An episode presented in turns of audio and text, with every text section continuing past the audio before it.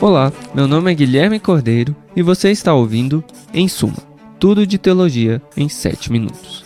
Um podcast da Pilgrim. Nós vamos descobrir juntos algumas conexões improváveis em todas as áreas da teologia, buscando em toda a Bíblia e em toda a tradição cristã formas de abençoar a igreja toda. Tudo isso em apenas 7 minutos. A partir de agora. Episódio de hoje o que a Trindade tem a ver com sociedade, segundo Leonardo Boff. Pela primeira vez neste podcast, hoje vamos falar sobre um teólogo que representa o Brasil mais que futebol e samba, Leonardo Boff. Antes que você pegue suas pedras para me apedrejar por causa dos posicionamentos políticos dele, deixe-me dizer que ele é de longe o teólogo brasileiro mais conhecido de todos os tempos. Então, tenha paciência e ouça até o fim para que você pelo menos tenha algo a responder caso um gringo lhe pergunte sobre ele e você passe vergonha. Brincadeiras à parte, hoje vamos ver como Boff reinterpreta o dogma trinitário clássico para o mundo contemporâneo e como isso tem a ver com uma nova orientação para viver em sociedade com o nosso próximo e, na verdade, com toda a natureza. E não tem melhor maneira de começar do que o conhecido adágio dele: a Santíssima Trindade é a melhor comunidade. Em vez de partir de noções metafísicas ou personalistas, Boff prefere começar por onde Deus é encontrado em nossa experiência de fé e oração, porque a doxologia precede a teologia. Aliás, a Bíblia vai pelo mesmo caminho, onde Deus revela numa história de relacionamento entre pessoas. A Trindade seria um mistério inalcançável se não fosse o que Deus fez na história da salvação. Em termos técnicos, na reflexão teológica, a trindade econômica precede a imanente. Por isso, na concepção cristã de Deus, a realidade última não é a solidão do uno, mas a coexistência e a comunhão dos três. Caso fosse apenas um, haveria solidão. Se fosse apenas dois, haveria separação e exclusão entre eles, ao mesmo tempo que estariam tão absortos em seu próprio relacionamento que chegaria a ser narcisista. Como são três, há uma abertura no relacionamento dos dois ao diferente, a ponto de o incluir em seu relacionamento. Assim, a distinção entre as pessoas é para a sua união. E aí está a chave para a unidade na diversidade, comunhão relacional. Para usar termos técnicos, a pericorese, a interpenetração mútua entre as pessoas divinas, seria o centro do dogma trinitário. Aliás, Boff pensa que a terminologia causal usada tradicionalmente por teólogos não é mais tão útil como analogia para entender Deus. Ele prefere não ordenar a Trindade por uma ordem segundo relações de origem. Talvez seja melhor falar de revelação e reconhecimento mútuo, sobre como cada pessoa na Trindade se expressa e se entende por meio das outras, tudo isso simultaneamente num ato de amor e entrega, sem uma ordem metafísica ou processão específica. Talvez seja melhor vermos um padrão relacional na eternidade da história. Um pai acima de nós, um filho ao nosso lado e um espírito dentro de nós.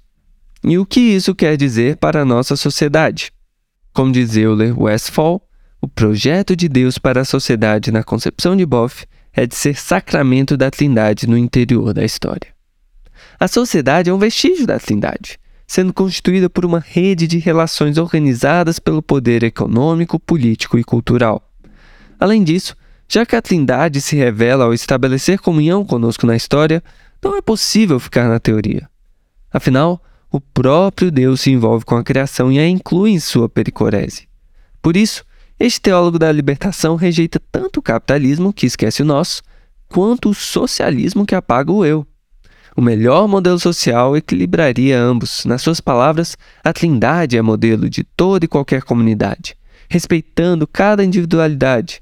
Surge, pela comunhão e pela mútua entrega, a comunidade.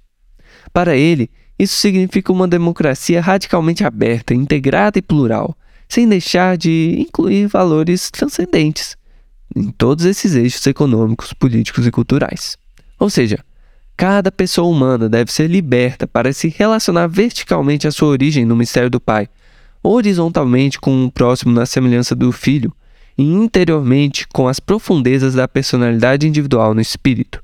Do mesmo modo, Cada sociedade deve ser liberta para estar aberta à memória do inefável Pai, à fraternidade social, Filho, e à interioridade criativa de cada indivíduo, Espírito.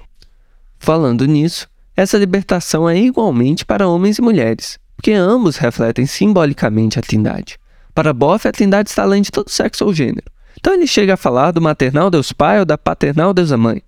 Contudo, em suas ações na história, o Filho faz a masculinidade compartilhar da divindade em sua encarnação como Jesus de Nazaré. E por outro lado, o Espírito introduz a feminilidade no mistério divino ao descer para habitar a Virgem Maria e até mesmo divinizá-la. Mas, justamente porque a Trindade inclui a criação em sua comunhão, não devemos parar em homens e mulheres.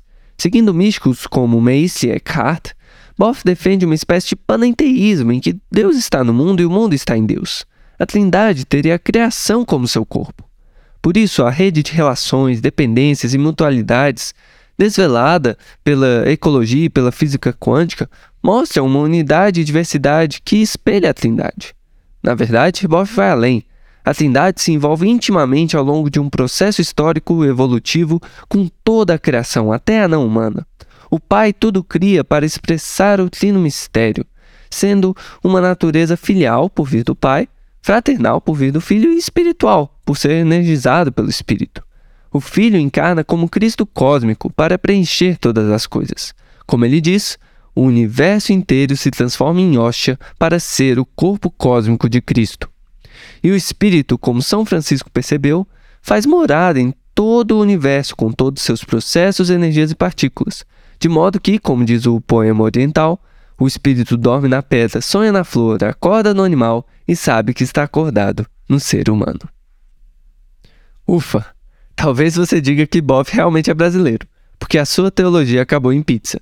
Mas calma, se você tem críticas a Boff, como eu tenho, Veja o episódio anterior dessa série sobre como Gil Emery reage a exageros relacionais em teologias trinitárias. E aguarde o próximo episódio dessa série, O que a Trindade tem a ver, sobre por que a Trindade não pode ser nosso programa social para não acabar confundindo Criador e criatura, como talvez aconteça na teologia do Boff. Até lá, eu te deixo com uma citação dele mesmo, a qual todos podemos dizer amém. O universo existe para manifestar a abundância da comunhão divina. E claro, também é por isso que a sociedade existe.